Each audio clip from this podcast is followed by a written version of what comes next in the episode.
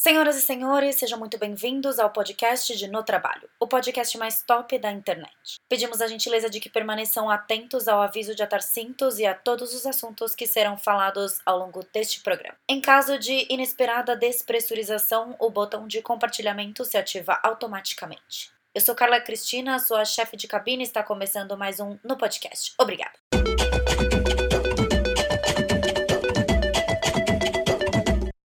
No ar, nosso primeiro episódio. É muito prazer para quem não me conhece. Eu queria me identificar. Acho que é importante, né, a gente começar se identificando.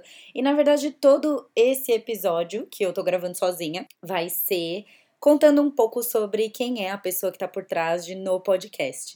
Para quem não me conhece no Instagram, eu sou a Carla Cristina. Eu administro um Instagram chamado No Trabalho, onde eu falo um pouco sobre como se vestir para trabalhar e como é a vida de uma pessoa que trabalha fora, porque é, além de, né, da profissão de influenciadora digital ou de criadora de conteúdo, que é um nome que eu prefiro um pouco mais, eu trabalho numa multinacional. E eu quero falar um pouco sobre isso, porque as pessoas que me seguem, elas já me perguntaram algumas vezes, mas eu não necessariamente falo muito sobre o lugar que eu trabalho, até porque o foco do meu Instagram não é esse, né?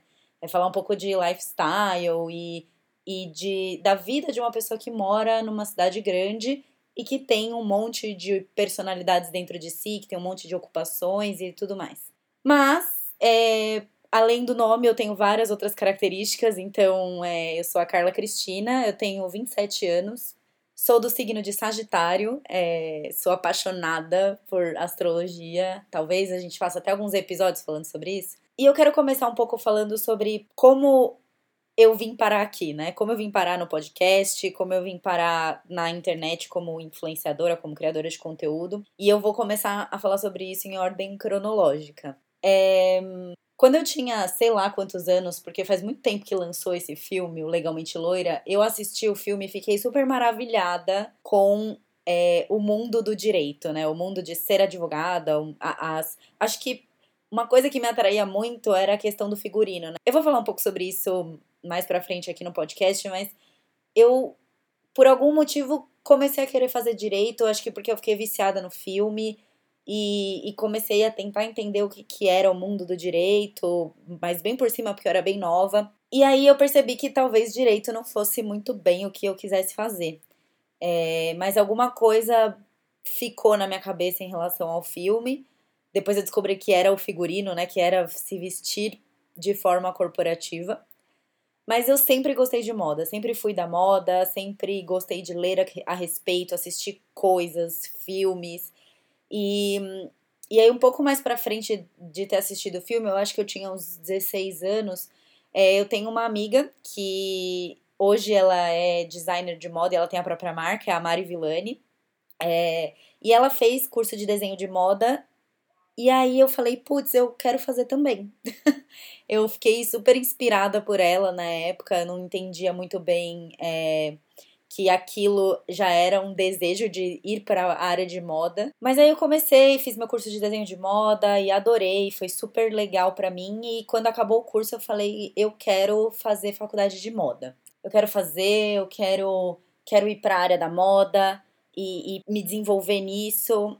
Só que aí começou o colegial e toda a pressão que a gente sofre no colegial de escolher a nossa carreira, de saber o que a gente quer fazer, e aí eu fui cursar o, o, colegial, sempre tive muita facilidade com exatas, eu sempre fui muito nerd e, e os meus professores sempre me incentivavam muito a ir para uma carreira mais de exatas. Eu acho que porque eles é, observam o potencial de cada pessoa e, e aí eu sempre fui muito incentivada de Carla, você tem que fazer uma faculdade de engenharia, você tem que fazer é, uma faculdade de exatas, você tem que fazer estatística, você é muito boa com exatas. Eu sempre gostei muito de física. E aí eu falei, putz, mas eu, eu queria fazer design de moda. Não era isso que eu queria, não era engenharia. E, e meus pais nunca me pressionaram para fazer engenharia. Meus pais, os, o, a minha mãe é engenheira civil e meu pai cursou engenharia durante três anos. Depois ele foi é, para a área de TI, então os dois são de exatas, mas eles nunca me incentivaram eles nunca me incentivaram a fazer faculdade de engenharia, é, fazer exatas, eles sempre falaram: faz o que você tem vontade, faz o que você quer fazer, não liga para o que os outros pensam. Mas aí eu comecei a olhar o mercado de moda no Brasil e, e, e pensar: puta, eu vou morrer de fome. Se eu fizer faculdade de moda, eu nunca vou conseguir minha independência financeira, porque eu, é, é, vai demorar para eu ganhar dinheiro, para eu ser alguém no mercado da moda. E eu falei, putz, eu preciso ganhar dinheiro, eu preciso ser independente. Eu sempre tive essa obsessão em, em ser independente financeiramente. E aí eu resolvi fazer faculdade de engenharia. A princípio eu quis fazer engenharia têxtil, porque eu achava que eu ia ficar próxima da moda se eu fizesse engenharia têxtil. As faculdades que tinham, que ofertavam curso de engenharia têxtil, elas eram ou pagas, que era a FEI, no caso, na época eu morava em São Bernardo, ou eram, eram faculdades que estavam longe da casa dos meus pais. E uma condição que os meus pais impuseram na hora do vestibular era que eu não poderia mudar de casa, não poderia ir estudar fora de casa, então teria que ser algum lugar perto. E os meus pais não tinham dinheiro para pagar a FEI. Na época, mesmo com bolsa, eu conseguia uma bolsa de 50%, mas nessa época meu pai perdeu o emprego e aí ele não tinha, eles não tinham dinheiro para bancar minha faculdade e minha mãe bancar as coisas de casa sozinha. E aí eu acabei prestando a FEI, mas não entrei porque eu passei numa faculdade federal. Então, é, eu passei na Federal do ABC, que foi onde eu estudei. Eu decidi fazer engenharia de materiais, porque era um curso que eu achava que eu iria ficar próxima, né, do, do mercado de moda, porque eu poderia fazer materiais, me especializar em polímeros e trabalhar com nylon, trabalhar com tecidos tecnológicos. Eu sempre fui muito tecnológica, gostei muito de tecnologia, então eu achei que em algum momento isso fosse ser uma vantagem para mim. E aí passei na federal e comecei a estudar engenharia de materiais. E me apaixonei pela área. Engenharia de materiais é um campo da ciência muito legal, é muito interessante, envolve várias coisas, é, não só de cálculo, de física, de química, mas de conhecimento da indústria, de você saber gerar uma solução para um problema. Toda a faculdade de engenharia é assim, mas eu senti que na faculdade de engenharia de materiais isso era um pouco aplicado ao que eu queria. E durante esse tempo da faculdade, eu sempre tive alguma coisa relacionada a redes sociais. Então eu tive, já tive um canal do YouTube, já tive blog, sempre tentava, né, engrenar um blog, engrenar um canal no YouTube, mas a faculdade de engenharia exige que você tenha uma rotina de estudos insana, bizarra. E eu não tinha tempo de estudar e de manter um blog sempre atualizado, e desde sempre eu sabia que qualquer veículo de comunicação, você precisa manter ele atualizado se você quiser é, que as pessoas acessem e se interessem. E eu, eu, eu produzia um conteúdo legal, mas eu não tinha nenhuma periodicidade nessa produção de conteúdo. E mesmo, mas mesmo assim eu continuava, eu tentei, e aí tentei desistir várias vezes. É, e chegou uma hora que eu falei, putz, não tenho tempo para fazer isso. Eu não, eu, não, eu não consigo abraçar o mundo, então eu vou ter que largar de mão e é isso. Mas aí chegou a questão de programa de estágio. É, programa de estágio é uma parte do, da, da faculdade de qualquer pessoa que você fica naquela tensão de que você precisa conseguir um estágio para você conseguir um emprego e continuar a sua vida porque a faculdade está acabando. Só que antes de tudo isso, tem a questão de que você era um adolescente ou você é um jovem adulto que você passou cinco anos da sua vida vestindo calça jeans e chinelo havaianas e moletom da faculdade, e você precisa ir para uma entrevista de emprego e se vestir de acordo com o que é esperado de uma pessoa numa entrevista de emprego. E como eu sempre gostei de moda, eu tinha muita facilidade para para isso, entendeu? Para escolher roupas, looks, montar looks. Então eu sempre ajudava as minhas amigas na hora da dinâmica de, de estágio. Eu sempre fui super contra calça preta e camisa branca, porque isso era o que todo mundo vestia, e eu sempre falava: vocês têm que se destacar. O único jeito de você se destacar numa entrevista de estágio, logo no começo, é se você se vestir diferente. Você não precisa quebrar o decoro e aparecer de uma fenda até a virilha, mas, mas você precisa se destacar no meio de pessoas que são tão capacitadas quanto ou melhor do que você. E então você precisa encontrar um jeito de chamar atenção para que as pessoas. Primeiro você chama a atenção das pessoas para elas olharem para você e quando elas estiverem olhando para você, você mostrar o quão talentosa você é, o quão foda você é e o quanto você pode contribuir para aquela empresa. E as minhas amigas sempre é, sempre acreditaram muito no que eu falava, nas minhas dicas, né, nas, nas coisas que eu dizia. E elas falavam, putz, Carla, por que, que você não faz um blog disso? Por que, que você não, não começa a escrever sobre? Não, não, não faz vídeo no YouTube? E eu sabia, pelo histórico que eu já tinha tentado e não conseguido, o quanto é trabalhoso você editar um vídeo, você gravar, você fazer essas coisas todas, e eu não tinha tempo na época. E a única coisa que eu tinha tempo para fazer era o Instagram. Na época, o Instagram era aquele aplicativo que ainda só existia para iPhone, então faz muito tempo que eu, que eu tenho o Instagram. E eu falei, putz, eu acho que eu vou fazer um Instagram disso. Já que as minhas amigas falam que eu ajudo elas, eu posso ajudar mais pessoas, né, a se vestir para trabalhar.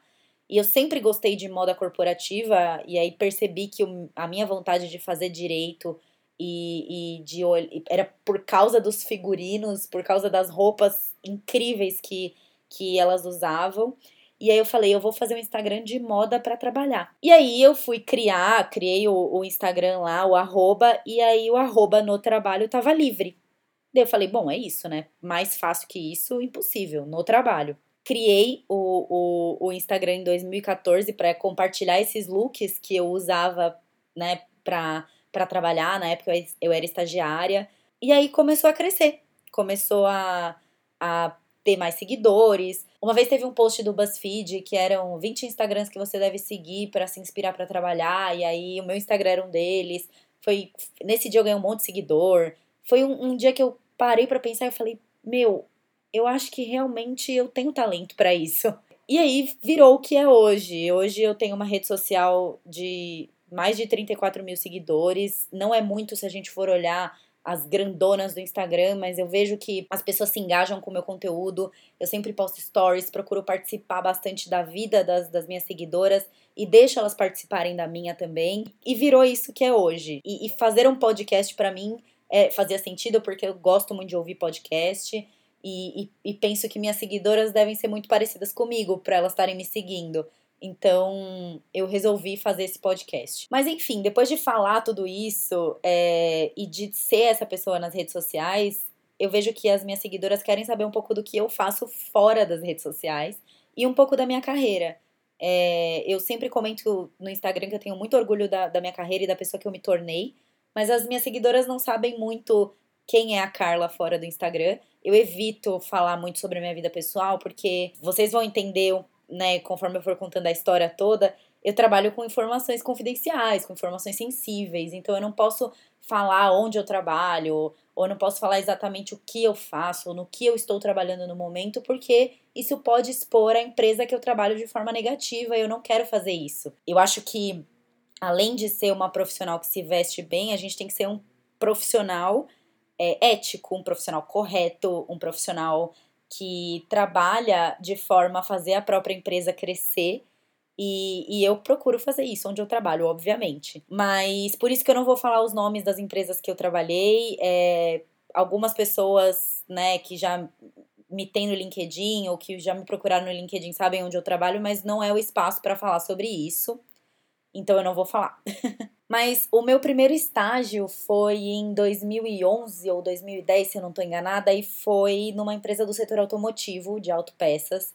É, na engenharia de materiais, ainda mais lá no ABC, faz muito sentido você ir trabalhar numa empresa do automotivo, numa montadora ou numa empresa de autopeça, porque o ABC funciona muito com indústrias automotivas. Então, eu comecei a trabalhar nessa empresa. Coincidentemente, ela fica perto de onde eu trabalho hoje, mas na época eu nem me toquei, nem sabia, né, que eu ia estar onde eu tô hoje. E aí eu acabei estagiando lá por quase um ano. É, foi um, um, momento muito interessante da, do meu início de carreira, porque eu trabalhava no setor de qualidade, qualidade de fornecedores. E por trabalhar numa empresa do setor automotivo, é uma empresa que, infelizmente, a maioria dos, das pessoas lá são homens. É, então, o tratamento que se dá às mulheres é diferente. Eu não sei como é que tá hoje, eu tenho amigas que trabalham em montadora e, e é, eu vejo que é diferente, mas lá em 2011 o feminismo não tinha toda essa magnitude que tem hoje e a bandeira ela era defendida de uma forma muito mais discreta. Então eu sofri muito machismo no ambiente de trabalho nessa empresa do setor automotivo porque eu era mulher e eu trabalhava dentro de uma fábrica onde eu era a única mulher do departamento e e os fornecedores não. Eu trabalhava com qualidade de fornecedores, os fornecedores não acreditavam na minha capacidade, eu não era respeitada. E em um belo momento isso me irritou, porque eu também não me sentia tão respeitada assim pelo meu gestor. É, ele me tratava como se fosse uma criança. Eu entendo que quando você é estagiário você está aprendendo, mas você precisa sim é, ser exposto a situações em que você tem que desenvolver a sua maturidade. Eu não senti que eu estava sendo desenvolvida naquele momento. Então eu pedi para sair é, e fiquei uns dois anos aí sem estagiar, até que chegou a hora de fazer novamente os processos seletivos de estágio, que foi mais ou menos quando o Instagram começou. E eu comecei a prestar várias, vários processos seletivos para várias empresas diferentes, grandes, pequenas, de setor automotivo, de bem de consumo, alimentício, farmacêutica. E aí eu prestei. Na época eu tava em dois processos seletivos, um deles era para uma montadora, porque eu pensei, bom, pior que tá, não fica, né? Eu já fui super vítima de machismo, mas enfim, pelo menos é uma empresa na cidade dos meus pais e é uma empresa do setor automotivo, uma coisa que vai me oferecer um pouco de estabilidade, e uma empresa do setor cosmético. E na época eu não fui aprovada para a empresa do setor automotivo. Se eu tivesse sido aprovada, eu acho que eu estaria lá eu teria ido e teria me arrependido, porque eu fui para cosmética e fui para trabalhar com engenharia de produto, que é basicamente desenvolvimento de embalagens. Na época eu era estagiária na, na categoria de cuidados pessoais, então eram cremes e loções para o corpo, sabonetes e, e etc. Então eu ajudava os engenheiros nessa, nessa função. E depois de nove meses que eu estava trabalhando lá como estagiária, uma das minhas colegas de trabalho foi promovida para trabalhar num projeto novo e a vaga dela ficou aberta. E nesse momento foi quando eu fui convidada pela gestora, pela minha primeira gestora, a participar do processo seletivo para essa vaga que ficou aberta.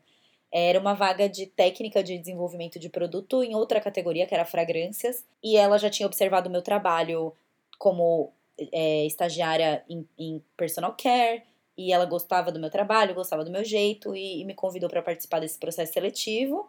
Eu participei, passei e aí foi o início da minha carreira como funcionária CLT, como uma pessoa formada, porque estava perto de eu me formar também. E aí eu trabalhei durante um ano e pouquinho como técnica de desenvolvimento de produto na categoria de fragrâncias.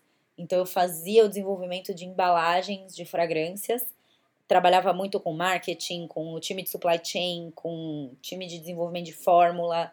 Era um, um trabalho muito interessante onde eu pude conhecer várias coisas e me apaixonar por pelo mundo de fragrâncias, que é um, uma categoria incrível. E aí surgiu o programa de trainee da minha empresa, que na época era um programa interno, que só participava quem já era estagiário ou efetivo da empresa. Você tinha uns pré-requisitos lá que você tinha que cumprir, e aí acabou que eu resolvi prestar. Um colega meu que entrou de estagiário junto comigo prestou no ano anterior e foi aprovado, e ele amou o programa, e ele falou: Carla, você precisa ir, você tem perfil, é, você vai se dar super bem. E aí eu resolvi prestar, mesmo que eu tava achando que eu tava bem onde eu tava. Eu falei, eu vou prestar, eu vou arriscar, e aí eu vou tentar voltar para a área que eu saí, porque o máximo que vai acontecer é eu ter um monte de experiência fora da área e aí voltar e voltar para onde eu me sinto mais confortável. Então, assim, apesar de eu ser sagitariana e de eu adorar mudanças, eu tenho muita coisa de Capricórnio no meu mapa. E aí eu sempre tento ousar, mas sabendo que eu posso voltar para onde eu tava. Então eu sentia uma certa, como que eu posso dizer, uma insegurança de tentar uma coisa 100% nova então eu prestei o programa de trainee para voltar, para tentar voltar para a área que eu tava. E aí eu fui aprovada no programa de trainee, era um programa de várias etapas, tinha um painel com o board de diretores no final e tudo mais, e aí o CEO da empresa tava nesse painel. Fui aprovada, passei três meses morando em Belém, é, Belém do Pará, visitei várias cidades ali na região norte do país. E aí depois que eu voltei é, de Belém para São Paulo para para o escritório né, da empresa, eu comecei a trabalhar como PMO. Então, eu fui parte integrante do time de gerenciamento de projetos, eu trabalhei com isso durante seis meses, fiz uma rotação lá, desenvolvi um projeto, mudei de área e fui para supply chain, que foi onde eu passei a maior parte do meu programa, que foi oito meses em supply chain global, Foi uma área incrível, eu adorei supply chain, inclusive depois fiz uma pós-graduação em supply, né, por gostar tanto da área. E a minha última área, né, minha área final do trainee era na engenharia de produto, como engenheira de produtos de fragrâncias, com um gestor novo e um escopo novo, mas dentro da engenharia de produto. E aí eu fui, né, depois do final do programa, para essa área de engenharia de produto, é, e eu fiquei quase um ano, um pouco mais de um ano na área, mas eu sentia que algo estava me incomodando ainda. Eu sentia que depois de ter feito esse monte de rotação, eu voltei para a área eu falei, putz, talvez não seja muito bem isso que eu quero. Eu não sei o que eu quero, mas eu acho que não é isso que eu quero agora. E aí eu cogitei voltar para supply chain, pensei em várias oportunidades que eu poderia ter, e aí eu falei, eu preciso saber o que são as áreas dessa empresa. E aí eu fui atrás de gente, fui conversar com diretor de outras áreas, fui atrás do vice-presidente de IT, porque eu gostava muito da parte de analytics e de, de BI. Na época, o Instagram, meu Instagram cresceu bastante e, e aí eu comecei a entender um pouco de analytics e comecei a, a me interessar pela, por essa parte. Falei, putz, talvez business intelligence seja uma área legal. Conversei com um monte de gente. E o meu gestor via tudo isso, né? Ele, ele percebeu que eu estava incomodada, né, com a minha, com, com a minha posição. E ele sempre falava que eu tinha jeito para marketing. Ele falava, Carla, eu vejo você em marketing, você tem muito jeito para isso, você você deveria considerar. E eu sempre tive preconceito, porque eu achava que marqueteiro era tudo maconheiro, é, tudo louco, que a galera mudava de ideia toda hora, que falava uma coisa depois desfalava, dava de louco. E eu, não, não quero marketing, não quero marketing. Aí eu, isso ficou me martelando durante um tempão. E aí eu fui conversar com uma amiga minha é, da empresa, que ela é de marketing, mas era de uma área par a que eu trabalho hoje. E eu comecei a conversar com ela. Falei, meu, me explica o que é marketing, me fala sobre o seu trabalho. Eu não tô satisfeita na posição que eu tô agora e eu também não sei para onde eu quero ir, então eu preciso de ajuda. E aí ela fez uma super propaganda de marketing para mim, contou o que que era, o que que, o que que ela gostava, o que que ela não gostava.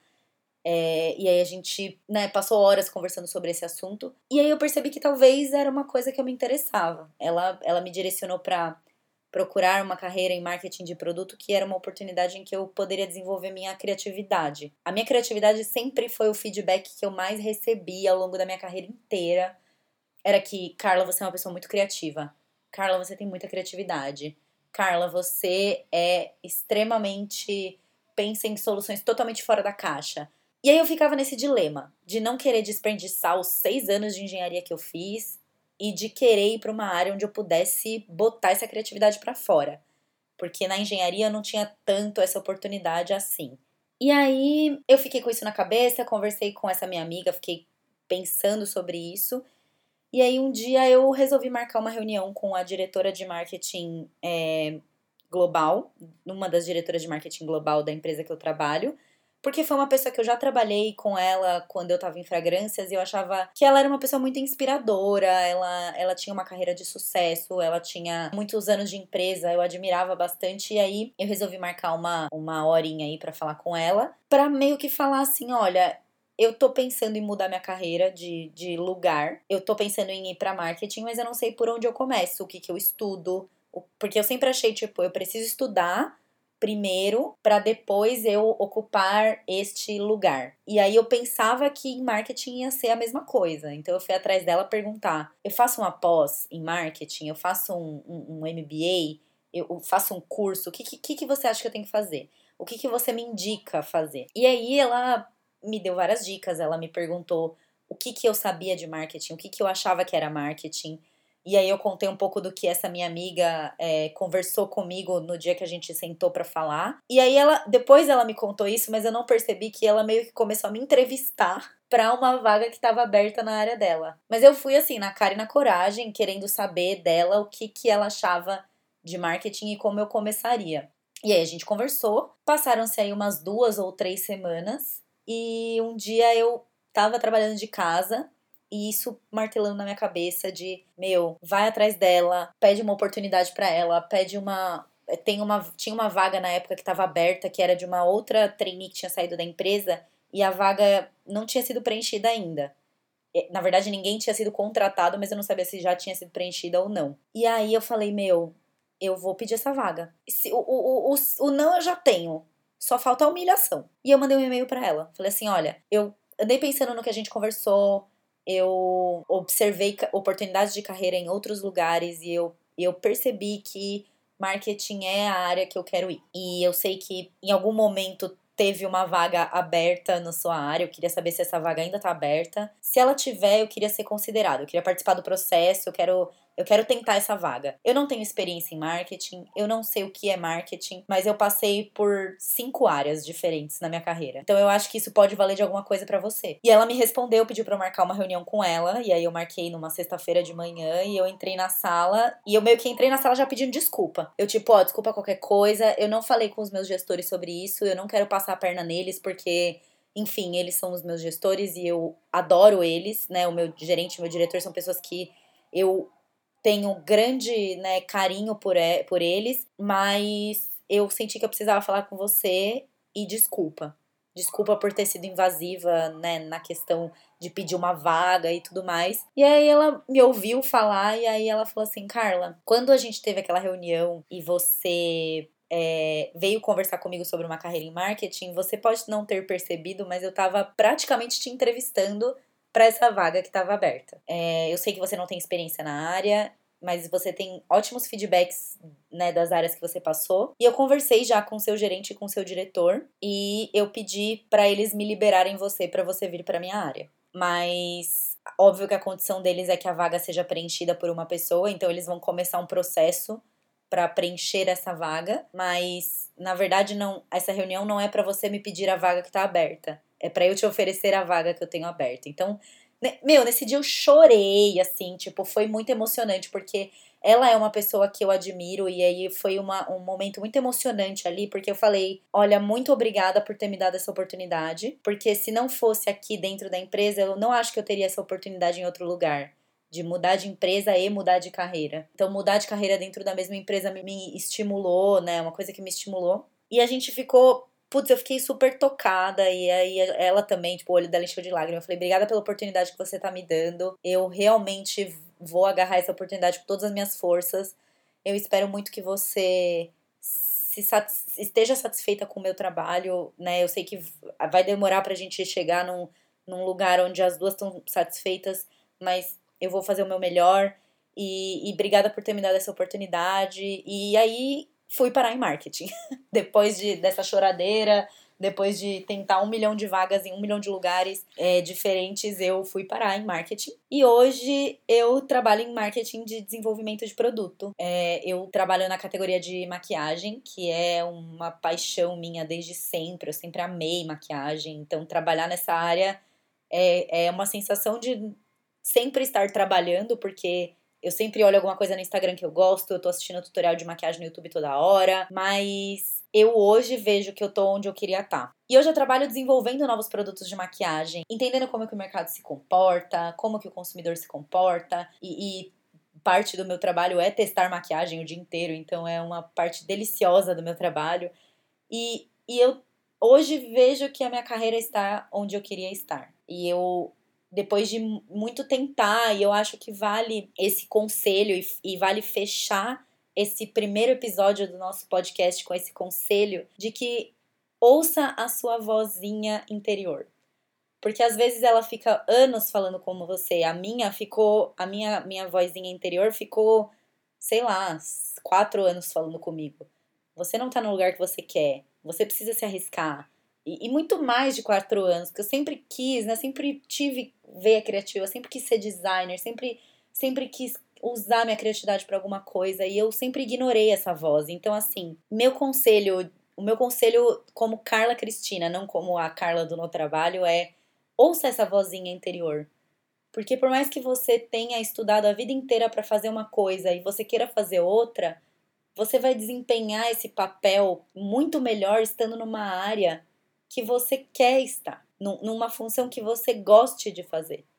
Então não ignore essa voz, não ignore esse esse sexto sentido que a gente tem, porque ele vai te levar muito longe, ele tem me levado muito longe, porque depois que eu fui para para marketing, né, depois que eu mudei minha minha carreira para marqueteira, eu continuo usando os meus conhecimentos da engenharia para discutir alguma coisa técnica com um químico, com um engenheiro, ou para olhar números, ou para entender padrões de consumo usando relatórios, usando planilhas.